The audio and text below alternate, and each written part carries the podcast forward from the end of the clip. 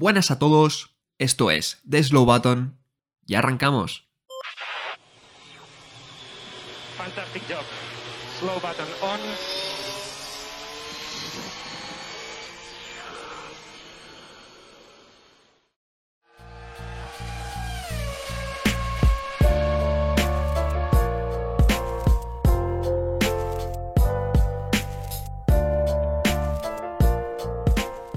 Buenas, bienvenidos a un nuevo episodio de, Slow Button.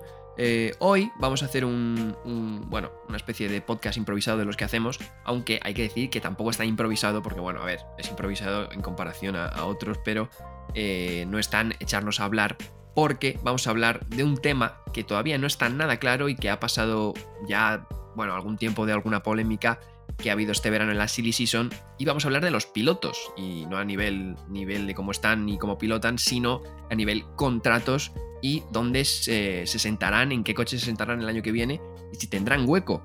Así que primero de nada voy a presentar a mis dos compañeros, Javi. Muy buenas tardes, David. Pues nada, un lunes más, ya es costumbre.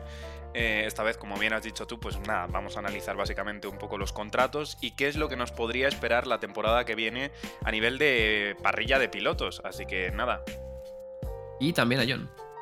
Pues sí, había que esperar a que llegara el fin de semana el Gran Premio de Singapur, que yo creo que todos tenemos ganas, y mientras tanto, pues qué mejor que, que con un poco de datos y con un poco de inventiva, un poco de las dos cosas, pues ver cómo se podría quedar la parrilla 2023 para, bueno, de cara a los contratos y a los pilotos, como tú bien has dicho. Sí, y es que ya hicimos un episodio que fue después de Hungría, no grabamos exactamente el, Gran Premio de Hungría, pero sí hicimos un, repaso en medio del verano de, de tanto la carrera de Hungría como de todo lo que estaba pasando en ese momento con el tema de Alonso a Aston Martin y todo el lío de Piastri, McLaren, Alpine que se había liado, que por fin, bueno, ya se ha confirmado evidentemente que eh, Piastri va a McLaren y pues Alpine se queda eh, con un asiento libre, ¿no? Pero es que no solo es el único equipo que se queda con asientos libres y también hay otros pilotos que, bueno, acaban contrato eh, el año que viene también, eh, o sea que el año que viene estarán en sus equipos, pero el año que viene quién sabe. Entonces vamos a ir comentando escudería por escudería, eh, según están en el orden actual del campeonato de, constructores, las situaciones de los pilotos y pues bueno, iremos comentando un poco qué nos parecen. Y luego también habrá algunas en las que, bueno, hay rumores y cosas que igual pues no, luego no se cumplen, pero que hablaremos de, ellas. Así que chicos, si queréis empezamos por, por Red Bull. Te pregunto a ti, Javi, porque los dos pilotos ahora mismo, Verstappen tiene, yo creo que uno de los mejores contratos probablemente, probablemente de la historia de la Fórmula 1, tiene hasta 2028 de contrato, y Sergio Pérez ya se confirmó en el eh, Gran Premio de Mónaco que ganó, que bueno, se renovaba hasta el 2024, o sea que en Red Bull de momento la cosa tranquila. Efectivamente, David, la cosa de momento en Red Bull aparenta bastante tranquila. Sí que es cierto que teniendo a Helmut Marko, bueno, pues siempre hay que tener un ojo puesto precisamente en este polémico personaje, ya que es conocido, pues evidentemente, por, por haber echado o haber quemado demasiado pronto eh, la Academia de Jóvenes Promesas de Red Bull. Sabemos qué es lo que pasó con Gasly, sabemos qué es lo que pasó con Albon. Así que yo, si fuese Checo Pérez, no me confiaría, pero sí que es cierto que de momento todo está aparentemente tranquilo y el futuro de estos dos pilotos está cerrado. Sí, es que, eh, como dice Javi, te iba a preguntar, John, porque si ves las declaraciones de, de Helmut Marko últimamente sobre Checo Pérez, menos mal que le ampliaron el contrato hasta 2024, porque si finalizara este año el contrato de Checo Pérez, eh, por lo que dice Helmut Marko de él, pues eh, todos pensaríamos que está más fuera que dentro, ¿no? Sí, Pérez lo podría, lo podría sentir un poco respirándole en la nuca. Veis, mm, como ha dicho Javi, ¿no? Las declaraciones de Marco siempre son peligrosas. Y yo creo que si estás dentro de Red Bull, si te montas en el, en el Red Bull y tu nombre no es Verstappen, es para tener miedo siempre, ¿no? Pero bueno, Pérez tiene ese contrato hasta 2024 y por ahora parece que está bastante seguro. Yo creo que también porque la función que cumple Pérez en, en Red Bull es importante. Han encontrado un buen escudero, ¿no? Como por decirlo de alguna manera, como siempre lo, sie- siempre lo fue Bottas en Mercedes. Y eh, bueno, aunque no esté especialmente cómodo, yo creo que con el rendimiento del Red Bull, pues les cumple muy bien la función mientras Verstappen sigue campeonando. Así que yo creo que en ese aspecto, pues Pérez, mientras se mantenga en esa línea y no de problemas, tiene futuro dentro de Red Bull. Dime, Javi. Quería comentar una cosilla, eh, ahora que estamos hablando precisamente de Red Bull, y es que a mí me parece que las situaciones son totalmente distintas y no se pueden comparar, porque Red Bull, cuando quemaba esta academia de pilotos a la que antes me he referido, pues evidentemente no estaba ocupando la posición en el nivel, o sea, en el campeonato de constructores que ellos querían, estaban luchando por la tercera, segunda plaza, pero nunca tenían eh, como objetivo ganar el campeonato porque esa plaza estaba dedicada única y exclusivamente a Mercedes y por ende, no sé si trataban de, con estos segundos pilotos, eh, que fueron Albon y Gasly, pues no sé, tratar de encontrar algo que no tenían y ahora, una vez parece que, oye, Red Bull lo tiene bastante sencillo, va a ganar el, Mundial de Pilotos y el de Constructores también, fijaos que Pérez tampoco está tan distante a lo que demostraron, al nivel que demostraron Albon y Gasly. O sea que yo creo que es más bien una cuestión de cómo está rindiendo el equipo en una temporada en concreto, pero sí que es cierto que, no sé, Pérez tampoco me parece que lo esté haciendo excesivamente mejor. Sí, yo creo que igual es lo que dice John, ¿no? Se juntan un poco las dos cosas en el, que la situación ahora de Verstappen y del equipo sea, bueno, el, punta de lanza de la Fórmula 1 ahora mismo, sea el, favorito a, ganar este mundial y posiblemente cuando empiece la temporada que viene serán otra vez los favoritos, pero bueno, luego ya las temporadas pues pueden cambiar mucho, pero seguramente sean los favoritos también el, año que viene. Y sí, yo creo que han encontrado esa estabilidad, ¿no? De, de Checo, que bueno, que a principio de temporada realmente estaba muy muy bien, lo que pasa que luego, bueno, pues evoluciones en el coche y demás también han favorecido más a Verstappen. Yo creo que al final eh, Red Bull es lo que quiere, ¿no? Eh, porque no sé qué, qué, opináis, pero yo creo que Checo, eh, cuando muchas veces leo, en, por ejemplo, en redes sociales y tal, que Checo es un escudero, ¿no? Muchos fans mexicanos, pues como que se indignan, ¿no? Y dicen, es que Checo es muy buen piloto para... No es tan mal piloto como para ser escudero, que es muy buen piloto y tal, pero no sé si es que no es tanto lo que sea Checo, sino lo que le interesa a Red Bull que Checo sea, ¿no? Porque igual a Red Bull, pues sí le interesa que tener un escudero, aunque Checo tenga más nivel para, para simplemente ser un escudero, ¿no? Yo creo que sí que me ha quedado claro y quedó claro al principio de temporada, ¿no? Yo creo que la actitud de Checo es mucho menos de escudero que la que, el ejemplo que siempre me viene a la mente, que la de Botas, por ejemplo, en Mercedes, pero es verdad, y esto no lo digo porque yo me lo invente, sino porque Checo lo ha dicho muchas veces y porque al final es una gran verdad dentro del mundo de la Fórmula 1, que es que el Red Bull está hecho para Verstappen y el Red Bull es un coche que Verstappen sabe llevar muy bien, pero para otros pilotos con otro estilo de conducción, como puede ser el caso de Pérez, pues no le es especialmente cómodo. Entonces, al final, Checo, a pesar de que tenga la actitud, yo creo que no tiene las herramientas para estar ahí para pelear. Al principio de temporada tenía un coche que le era más, más cómodo y entonces pues sí que dio más pelea. Ahora en la segunda mitad ha tenido un coche peor o peor para él, quiero decir, el Red Bull es un pedazo de coche, pero peor a, su estilo de conducción y por lo tanto pues rinde menos. Pero yo creo que eh, se junta un poco lo que Red Bull quiere que Checo sea y lo que Checo puede hacer con las herramientas que tiene y no tanto la actitud de Checo que yo creo que no es, no es de segundo, no es de, no es de escudero, él querría estar más arriba. Pues de los toros pasamos a, los caballos, al cabalino rampante que dentro de toda la, bueno, toda la, la cosa que ha habido este año, ¿no? En fin, eh, fallos, inestabilidad, igual, eh, gente que igual le falta experiencia y demás, eh, parece que en lo que sí tienen asentado y lo que, bueno, tienen más fuerte, diría yo, ahora mismo es su, su dupla de pilotos, que son tanto Charles Leclerc como Carlos Sainz, que ambos tienen dos años más de contrato, tienen hasta el 2024. Charles Leclerc también eh, tenía un contrato al estilo Verstappen de cinco años desde 2019, no, no cambia el, contrato de, Leclerc, o sea, el contrato que le hicieron a Leclerc cuando entró a Ferrari es el que tiene en vigor, si no me equivoco, o sea, también eran cinco años de, contrato, y Carlos Sainz le renovaron este año, eh, a principio de temporada, si no me equivoco, porque firmó por un año con Ferrari, y le renovaron este año eh, a dos más, ¿no? Entonces, eh, yo creo que Javi, ¿no? Tiene la, bueno, eh, tiene la, dupla de pilotos, Ferrari por lo menos la tiene, ¿no? Igual hay que mejorar otras cosas, pero yo creo que aquí es posiblemente la mejor dupla de la parrilla a nivel piloto, o sea, a nivel, que el nivel de los dos pilotos sea más o menos parejo y top. Pues toda la razón, David. La verdad que estos dos pilotos, tanto el Charles Monegasco como el Carlos Español, no deberían preocuparse por sus contratos, ya lo has dicho tú, hasta 2024 pueden estar tranquilos, pero más bien deberían estar preocupados por otro tipo de cuestiones que ya venimos comentando, como pueden ser los problemas de estrategia o esta falta de experiencia en el personal, en fin, cosas que Binotto, bueno, pues se lía justificando y realmente nunca llegaremos a saber qué es lo que hay detrás de todos estos errores. Esperemos que oye, tenga razón, pero bueno, si nos limitamos a hablar de los contratos, pues sí, tanto Leclerc como Sainz lo tienen solucionado. Un apunte, David, efectivamente tenías razón, el contrato de Sainz llegó antes del Gran Premio de Imola, cuando además, recordemos, estaba eh, metido como en esta mala racha de que abandonaba a principio de carrera, o sea que, bueno, aún así, oye, Ferrari confió y dijo, toma, hasta 2024. Pues sí, por lo menos ahí parece que, que, Ferrari tiene ahí algo, algo asentado. No sé si quieres comentar algo de, la dupla de, Ferrari John. No, muy deprisa hacer el apunte, ya lo habéis comentado vosotros. Eh, es lo que tú decías. Yo creo que, que, Ferrari, justo por pilotos, es por lo que no se tiene que preocupar. Tiene una dupla que, a pesar de que los resultados yo creo que favorecen un poquito más a, a Leclerc, que pues es una dupla que a nivel de talento y a nivel de, de resultados también. En realidad está bien pareja y yo creo que es probablemente la que más pareja está de toda la, de toda la parrilla, ¿no? Entre, entre un piloto y el otro, tal vez con Hamilton y con Russell ahí ahí. Pero yo creo que, como decías tú, el apartado que menos debe preocupar a Ferrari es los pilotos, que los tiene asegurados para dos años más y tal vez deberían aprovechar para centrarse en otras cuestiones que no desarrollaré aquí ahora. Sí, es que tú lo has dicho, pasamos de Leclerc y Sainz a Hamilton y Russell, que posiblemente sea la otra eh, pareja más completa por el nivel de ambos pilotos de la parrilla. Eh, es una situación parecida a la de Ferrari, pero hay una diferencia y es que eh, ambos pilotos tienen solo contrato para un año más, es decir, eh, para el 2023, o sea, harían, acabarían esta temporada y tendrían la próxima y ahí se les acabaría el contrato, ¿no?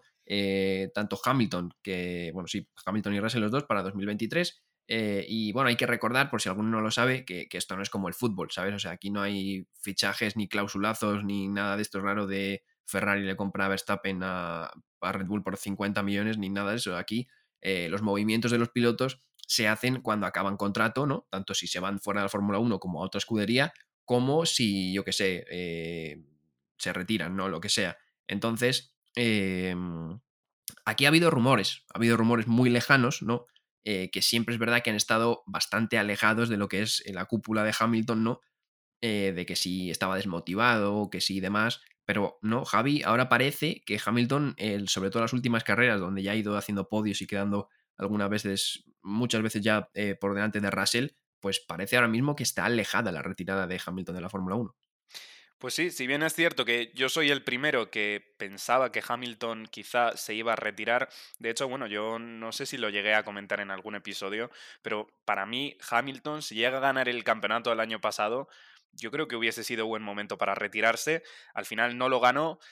Por compromiso, me da la sensación, bueno, pues está corriendo este año y, simplemente por compromiso me refiero a, que por, las críticas. Es decir, si Hamilton pierde y este año de, repente no corre, pues la gente va a decir que es un llorón. Oye, está en su derecho de, retirarse o no. Al final yo creo que como decía, por compromiso sí que se está quedando, pero como dices tú, David, estas últimas carreras parece que ha encontrado otra vez la tónica general a la que estamos todos acostumbrados eh, de ver en, Hamilton, que es, bueno, pues básicamente el Hammer Time.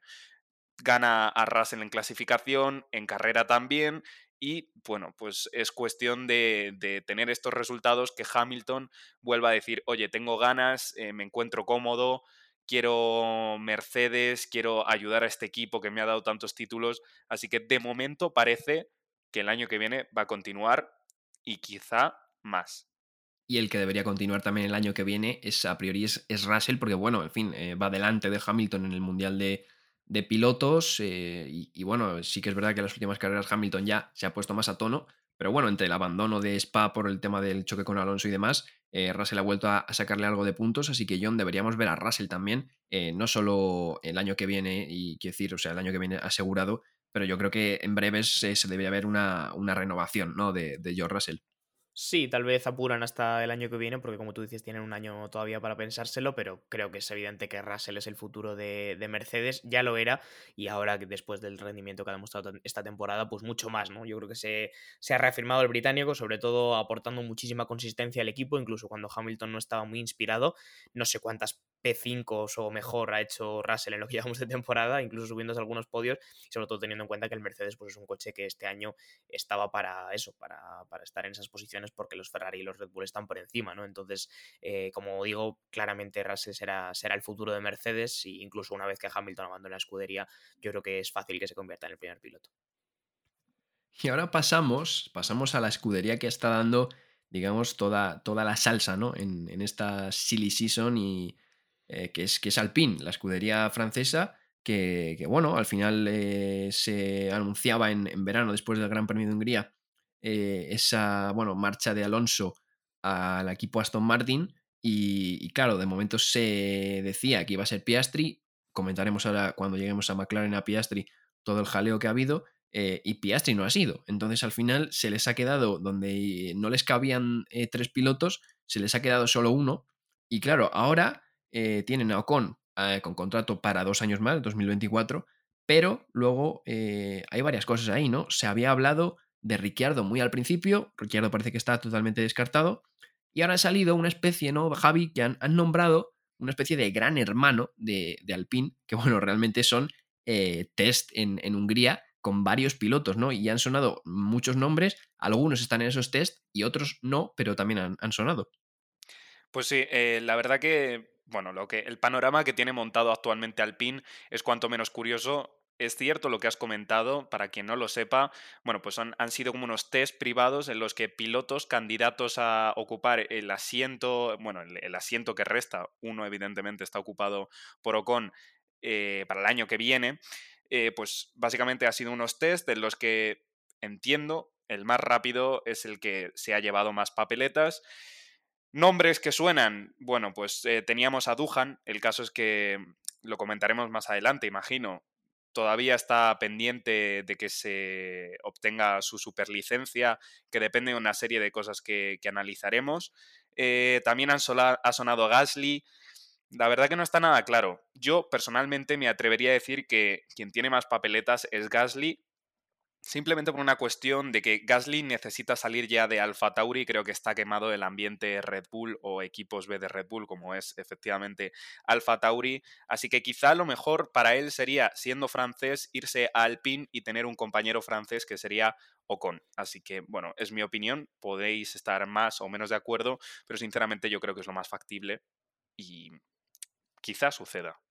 Sí, es que al final todo esto son rumores, ¿no? Porque, bueno, estos test han, mezclado una cantidad de pilotos. Eh, Giovinazzi ha hecho los test, también se le vinculó en su momento, ahora hablaremos de Haas, pero se le vinculó en su momento a, a, Giovinazzi con eso, también con, con Ferrari en el WEC, eh, con el nuevo proyecto que ha hecho de Hypercar. Eh, está Duhan, evidentemente, pero que tiene que, quedar P5, eh, que es su actual posición en, en Fórmula 2 para obtener la superlicencia, o sea que de momento la tendría, pero claro, sería meter un rookie, ¿no? igual prefieren lo que dice Javi, ¿no? Meter a Gasly, un piloto ya experimentado, que yo creo que necesita salir de, ese ambiente, como bien dice. También son oferta, pero como ya se ha descartado por la superlicencia, nada.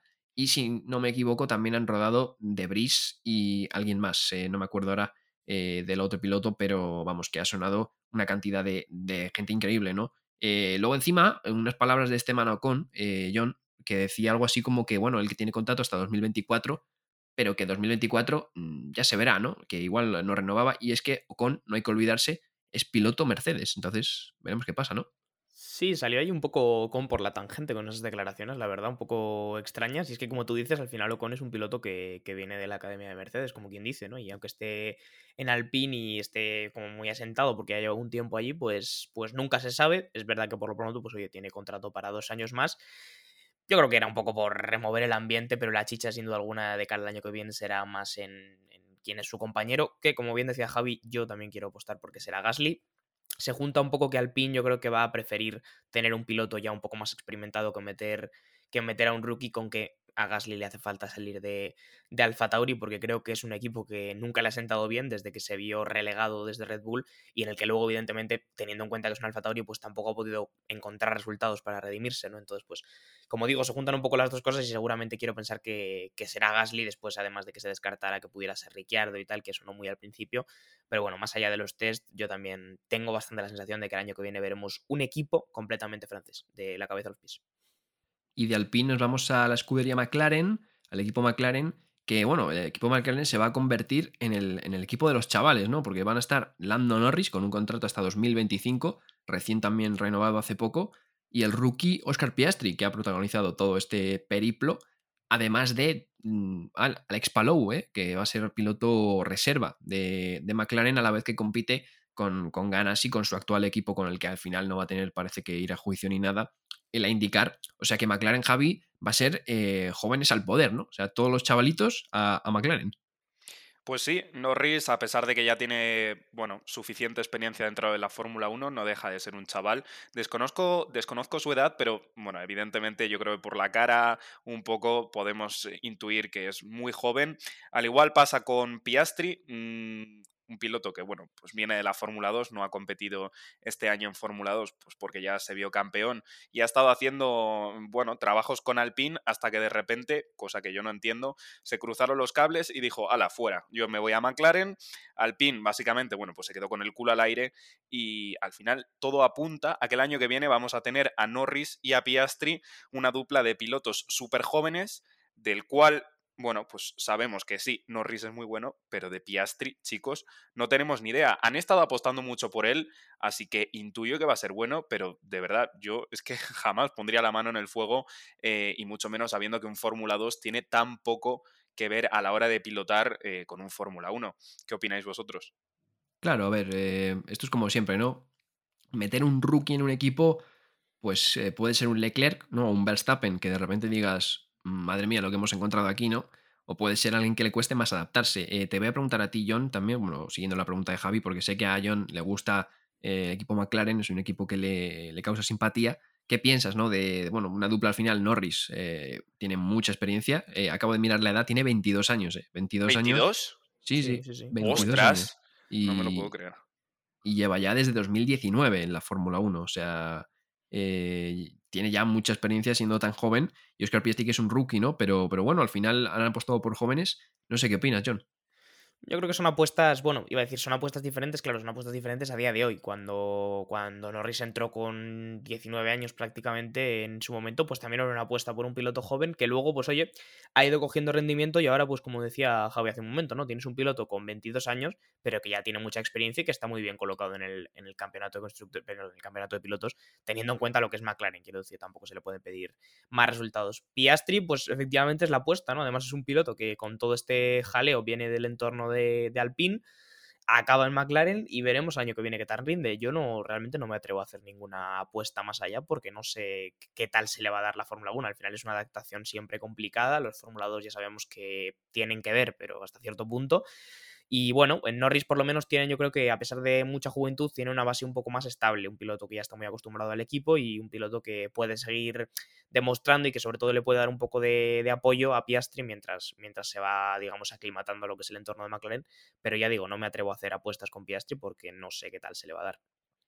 Me gustaría ahora, eh, perdón que interrumpa, hacernos una pequeña pregunta porque es que yo también me la hago a mí mismo y ni siquiera sé contestarla y es, ¿qué opináis sobre el tema de, que haya contratos tan largos? Porque Norris, claro está, eh, pues va a estar hasta 2025 o, eso indica por lo menos eh, la cláusula que, que ha firmado, pero ¿de verdad merece la pena teniendo 22 años, no sé, ligarse tanto a un equipo hasta tal punto que no pueda salir en tres años. McLaren hace un montón que no gana. O sea, estamos hablando mucho de la crisis de Ferrari, hace cuánto que no gana, tal, pero McLaren realmente lleva muchísimo más sin ganar. Entonces, pues no sé qué deciros. Eh, quizá no sea la mejor opción.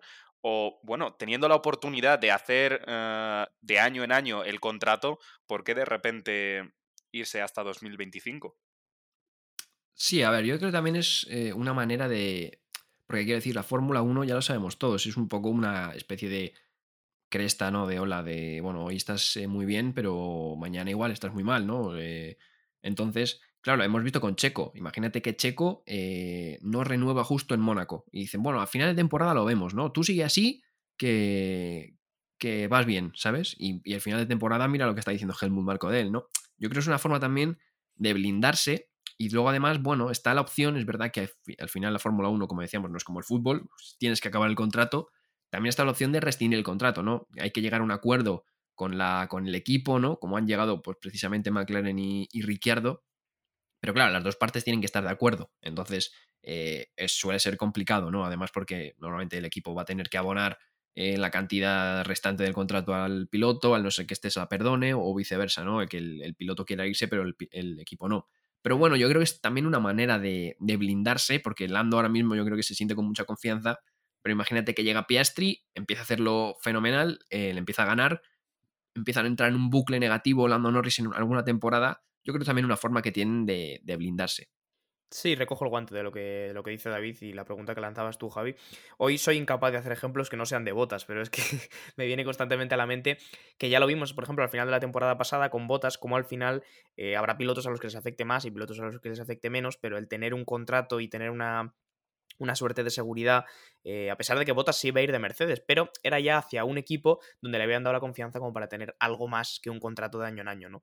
Entonces yo creo que esa confianza siempre es importante para los pilotos, saber que no te la estás jugando constantemente y que tienes una estabilidad de más de un año si las cosas durante una racha no te van especialmente bien, ¿no? Y yo creo que McLaren ahí pues ha hecho una apuesta con, con Norris de cara que independiente de que, de que vengan años mejores o peores, pues voy a tener a Norris ahí, que es un piloto que rinde bien y sobre todo que es muy joven, así que McLaren digamos que tiene mucho tiempo para que le mejoren las cosas y que Norris siga estando en una edad aceptable como para que sea el líder de ese proyecto. Entonces yo creo que responde un poco a esa apuesta desde el lado de McLaren, desde el lado de Norris, pues también es arriesgado realmente, porque como tú dices, es un piloto muy joven y te metes muchos años con un equipo que ahora mismo no está mejor que, en la mitad de tabla, pero bueno, también supongo que ha valorado esa inversión.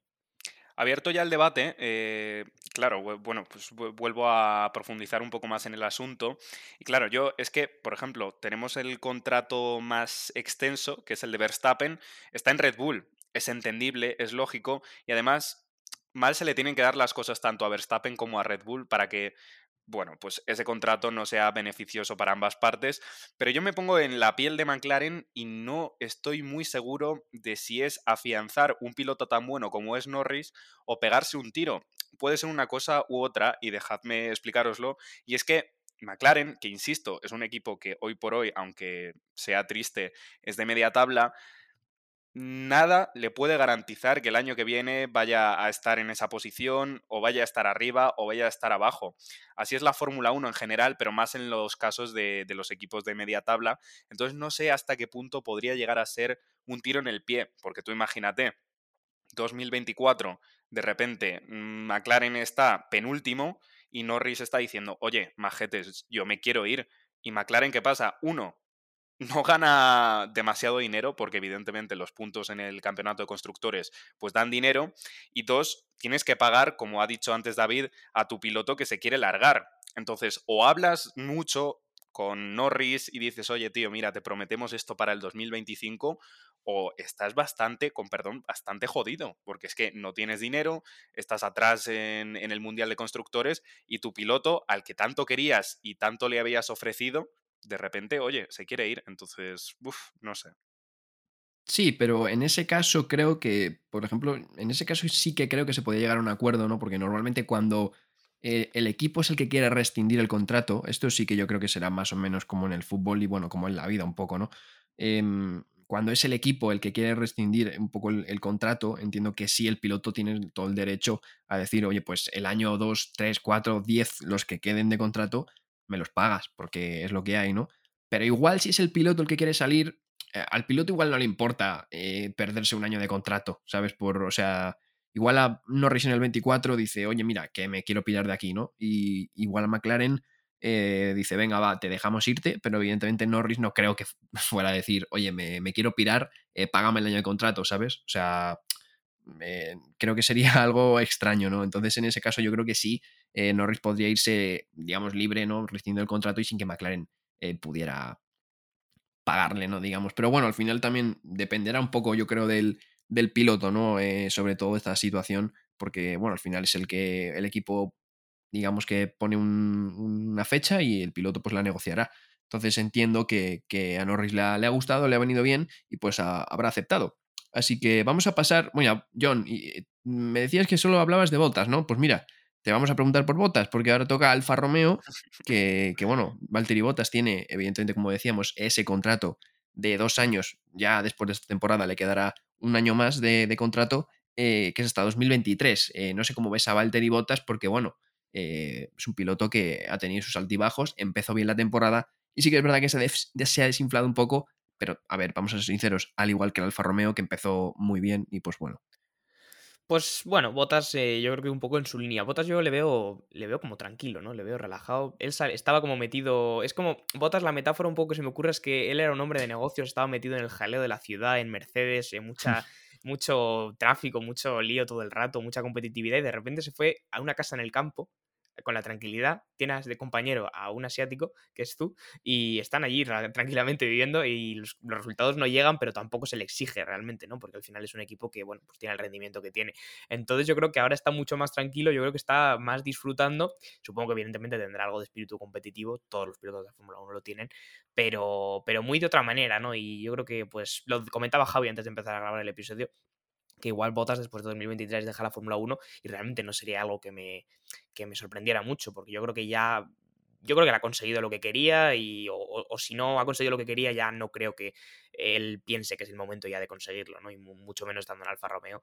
Así que realmente yo creo que, está tranquilo. Y sobre su compañero, y esto ya os abro el tema para que me lo desarrolléis vosotros, eh, igual mañana tenemos novedades, porque Alfa Romeo lleva unos días dándole mucho hype a diversos, bueno, algo, iba a decir a diversos temas, no sabemos a qué, algo, por redes sociales. Hoy he hecho un anuncio de que mañana pasa algo, a las once y media hay un anuncio importante con un tigre de fondo es el año chino del tigre, eh, a partir de ahí saquen cada uno sus conclusiones, pero no sabemos por dónde va la cosa. Te devuelvo el guante a ti, David, para que te apañes con esto como puedas. No, bueno, yo se lo iba a lanzar también la pelota. Según me la tiras, se le iba a lanzar a Javi, un poco como el béisbol, ¿no? Recibo y te la tiro al otro lado.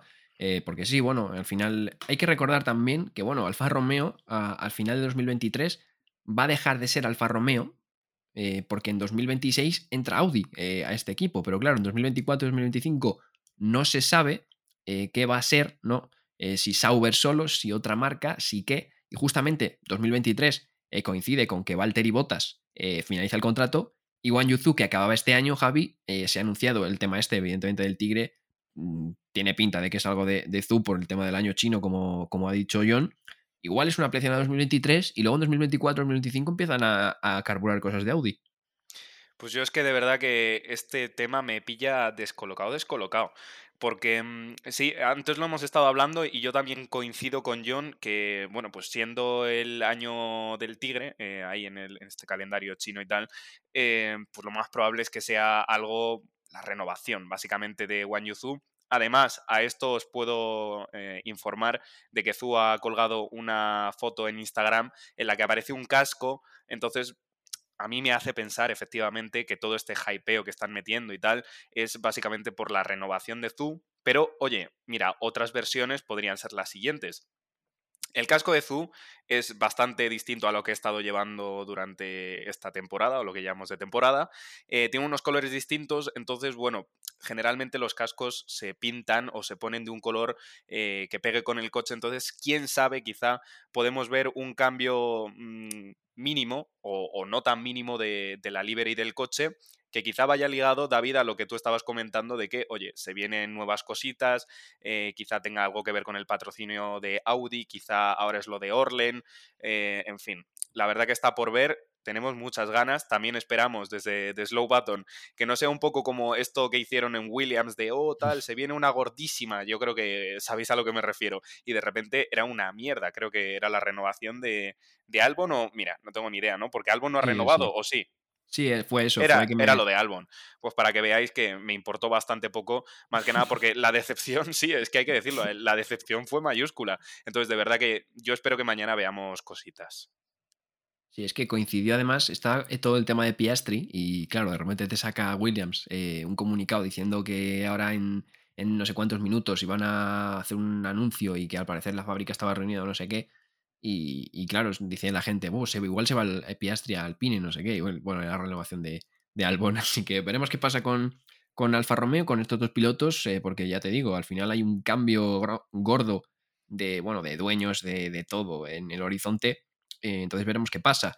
Eh, vamos ahora con Haas, un equipo que después de una mm, travesura, travesura digo, bueno, estoy yo un poco, sí, yo sí que estoy travieso hoy, una, travesía en el desierto, eh, parece que, bueno, se ha estabilizado un poquito este año, que es eh, Haas, lo que pasa que, bueno, tiene a un piloto como Kevin Magnussen, que ahora hablaremos de él, porque es una persona que parece más mayor de lo que es realmente, entre que se ha ido también de la Fórmula 1 y ha vuelto, pues parece que tiene más años de los que realmente tiene, y un Mick Schumacher que, bueno, eh, todas las críticas de principio de temporada se vieron acalladas con esos eh, términos en puntos ¿no? que ha tenido en, algunas carreras, pero que acaba contrato John este año en 2022 eh, y parecer también se va a desligar de la academia de Ferrari, así que veremos qué pasa con Mick.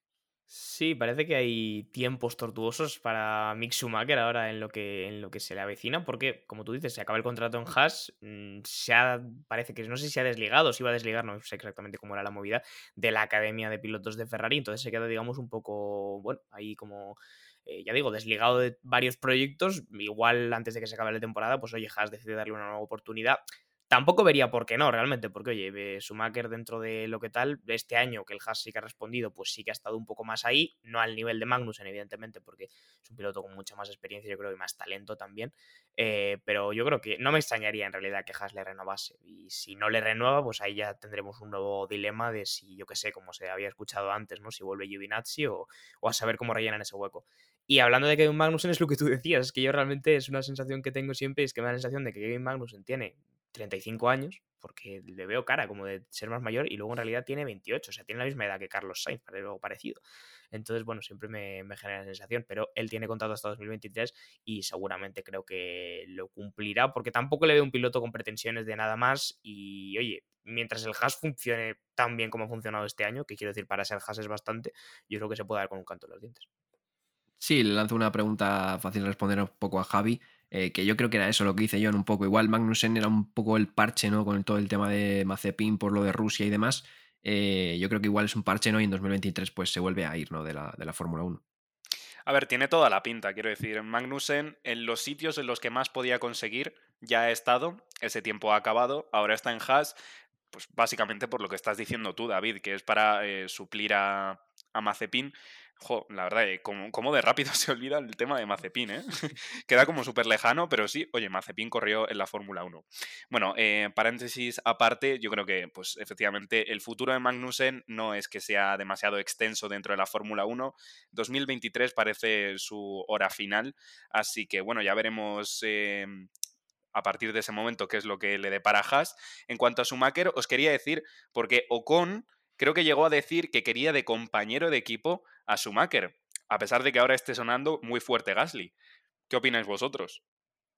Uf, no sé, otro más. Es que Alpine se va a hacer un equipo de fútbol más que de, de Fórmula 1 a este paso. la verdad, la verdad.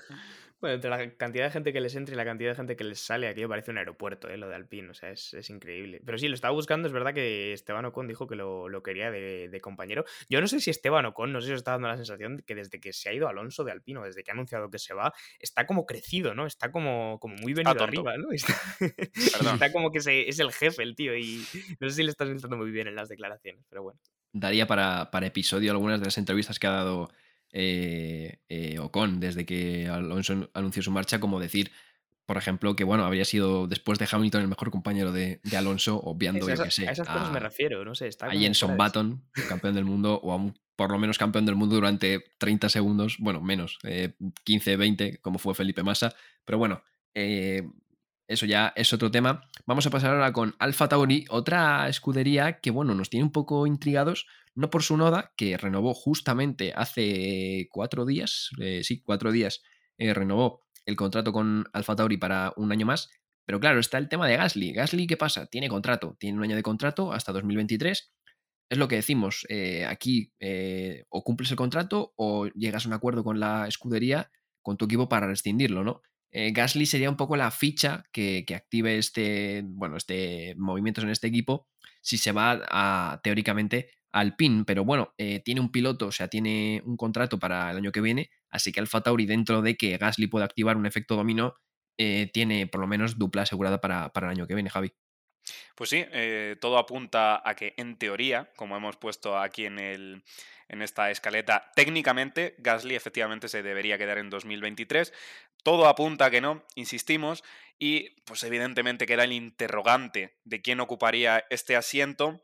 Hay candidatos, efectivamente, eh, uno de ellos es Nick Debris, pero claro, hemos estado hablando previamente a hacer el episodio de que no cuadra demasiado y más teniendo en cuenta que Debris es técnicamente un piloto de la Academia de Mercedes.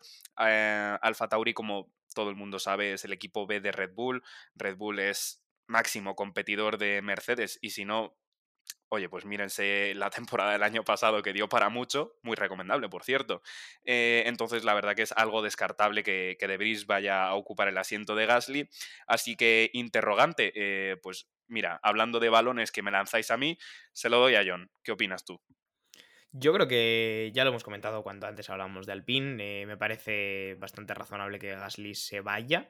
Eh, porque yo creo que, él, o sea, otra cosa es que le quieran dejar desde el Fatauri, claro, evidentemente tampoco creo que lo vayan a querer dejar salir con tanta facilidad, pero yo creo que él sí que tiene intención de, salir y el destino lógico sería el PIN. A partir de ahí, pues ya veremos, igual en el Fatauri se ven en la obligación de subir algún piloto de Fórmula 2, que ahí ya Fuera de los que ya hemos comentado, de, tal vez de los que nos quedan por comentar, me pierdo con las superlicencias, pero bueno, eh, Lawson, por ejemplo, también es de la academia, lo único que no sé si tendría acceso a la superlicencia ahora mismo o no. Eh, pero bueno, yo creo que, les, generaría, les generaría un pequeño problema al Fatauri la salida de Gasly, así que no creo que lo vayan a dejar salir tan fácilmente, porque además no solamente es que te quedes con un hueco, sino que el piloto que se te queda es su noda, que tampoco es que sea un referente como primer piloto en tu escudería que digas, bueno, tengo una estabilidad, ¿no? De la misma manera que, que lo comentaba antes con McLaren y con Norris. Entonces creo que Alfa Tauri no va a dejar salir a Gasly tan fácilmente porque les genera un problema bastante grande. Se me ocurre Giovinazzi, ¿eh? Nada, lo dejo por ahí. como te gusta soltar perlas, ¿eh? No, a ver, es que técnicamente, y lo digo muy brevemente, o sea, de cederle un piloto, se lo cedería evidentemente a alguien de la Academia de Ferrari antes que de la Academia Mercedes. Así que, oye, pues con tal de darle un asiento mmm, al chiquillo, pues venga, Alfa Tauri. Pues ahí queda. Eh, tenemos ahora Aston Martin, otro equipo que en cuanto a pilotos tiene la cosa tranquila, veremos a ver en desarrollo de coche, porque tiene al nuevo rookie, flamante rookie Fernando Alonso, veremos cómo, cómo lo hace este joven piloto. Eh, no, es broma, bueno, evidentemente Fernando Alonso que ficha por Aston Martin, y luego tiene a ese trabajador, o sea, eh, Lance Stroll es ese trabajador que tiene ese contrato que todo el mundo quiere, ¿no? Que es eh, indefinido en el equipo, ¿no? Entonces, bueno, tiene, tiene las cosas sencillas en cuanto a pilotos Aston Martin, ¿verdad, John? Mm, bastante sencillas, la verdad. Es que el contrato de Stroll es tan largo que ni siquiera se atreven a decir los años que dura. O sea, es, mientras su padre siga siendo el dueño del equipo, creo que todo el mundo tiene claro que Stroll seguirá ahí. Y Alonso creo que todavía no han salido los detalles de, del contrato, o no sé si salieron los de para cuántos años lo querían, o uno o más variables. Apuntaba multi, multianual, decían. Bueno, multianual, es verdad, eso, no me, no me acordaba de la expresión en concreto que utilizaron. Eso. Sí, creo, creo que eran dos eh, más uno más opcional. Uno que podía ser, sí, Al parecer bueno. opcional Alonso. O sea, quiero sí, decir sí, que él diga, bueno. Bueno, han depositado confianza en Alonso para ese proyecto que están montando con Aramco y con la inversión y tal y tal. Bueno, veremos cómo, cómo se desarrolla. Por ahora, Aston Martin, ya lo hablamos en su momento, un proyecto que está muy abajo, pero que tiene muchas pretensiones de subir. Así que veremos qué ocurre. Bueno, pues eh, Aston Martin, no te voy a echar la pelota, Javi, porque bueno, parece que está bastante claro, pero te voy a preguntar por otro equipo en las que las cosas no están nada claras y es con el que cerramos este episodio, que es eh, Williams, porque bueno, Albon eh, acababa contrato este año y lo renovaron cuando el tema de, mm, bueno, de la silly season con el anuncio este que hemos eh, dicho, ¿no? Que fue como un poco bluff todo. Y luego tenemos un asiento porque, bueno, desgraciadamente, Nicolás Latifi se marcha de la Fórmula 1, lo anunciaron el viernes pasado, eh, y va a dejar su sitio, ¿no? Va a dejar su sitio a varios pilotos. Eh, ha sonado Nick Debris porque evidentemente fue el que hizo eh, lo de Monza el otro día. Eh, también ha sonado Nick Debris en Alpine y en eh, Alfa Tauri, eso que bueno, Nick Debris seguramente acabe por ahí, pero veremos dónde. Y también eh, Logan Sargent, piloto que además es estadounidense, cosa que interesa a la Fórmula 1 meter ahora mismo un piloto estadounidense, que de momento va P4, si no me equivoco, en la clasificación de la Fórmula 2 y necesita P5 para conseguir la superlicencia Javi, así que de momento la tiene y podría ser otro candidato. Efectivamente, en Williams pues no suenan muchos más nombres, eh, salvo la despedida de Latifi, eh, por la cual todos estamos, todos estamos muy, muy tristes. Eh, Logan Sargent, efectivamente, sí, está en P4. el tema de lo de la superlicencia consiste en acabar en una determinada plaza en un determinado campeonato y en función de eso se te dan puntos que caducan, ojo, para la superlicencia. En cuanto consigues reunir un determinado número, oye, pues para adelante. Es el caso de Sergent, que de momento, como bien hemos dicho, está en P4, así que eh, de terminar así las cosas, pues sí, efectivamente sería un candidato al asiento de Williams y como bien ha dicho John también, ojo, muy interesante porque la tendencia de la Fórmula 1 es meter cada vez más circuitos en Estados Unidos y oye, pues esto le va al pelo a Williams, a la Fórmula 1 y a todos los contratos eh, que hay ahí por dentro y que nadie nunca sabrá. Pues bueno, esto ha sido un poco el repaso de, todos los pilotos, situaciones contractuales y demás. posibles rumores, evidentemente esto es pues muy alejado de igual de lo que luego es, o no, ya veremos, ¿no? Porque hay varios pilotos que se repiten, ¿no? Su nombre en varios spots de varios equipos. Así que, bueno, de momento, bueno, de momento digo, llevamos 44 minutos hablando de contratos de pilotos, así que ya nos vamos a pasar del tiempo que tenemos normalmente. Así que yo creo que ha quedado, eh, chicos, os voy a despedir un, episodio bastante completo, ¿no, John? De, bueno, situaciones y posibles rumores. No, no, y tanto, es que al final, entre los datos y las pajas mentales que nos hacemos, al final siempre nos quedan episodios largos. Pero bueno, yo ya aprovecho y me despido. Eh, gracias, David, por presentar también este pequeño jaleo de contratos y nos vemos la semana que viene en Singapur, que como he dicho antes, ya tenemos todos ganas de, de llegar al circuito y a esa carrera nocturna. Y también despido a Javi, que bueno, si Giovinazzi acaba yendo a Alfa Romeo y Gasly a Alpine, eh, Javi lo dio en primicia, así que aquí lo tenéis. Era Alfa Tauri, ¿eh? Cuidado, pero bueno. Eso, Alfa Tauri, Alfa Tauri. Eh, nada, muchas gracias, David. Siempre es complicado presentar un, un, episodio y sobre todo cuando es de cosas tan abstractas como parece que va a ser eh, el tema de la alineación de pilotos para el año que viene. Así que muy buen trabajo, me despido y pues nada, a ver la carrera de Singapur. Pues nos vemos el, la semana que viene, lunes seguramente, eh, comentando la carrera de Singapur en el circuito urbano de Marina Bay. Nos vemos. Ojo que ha dicho que nos vemos, ¿eh?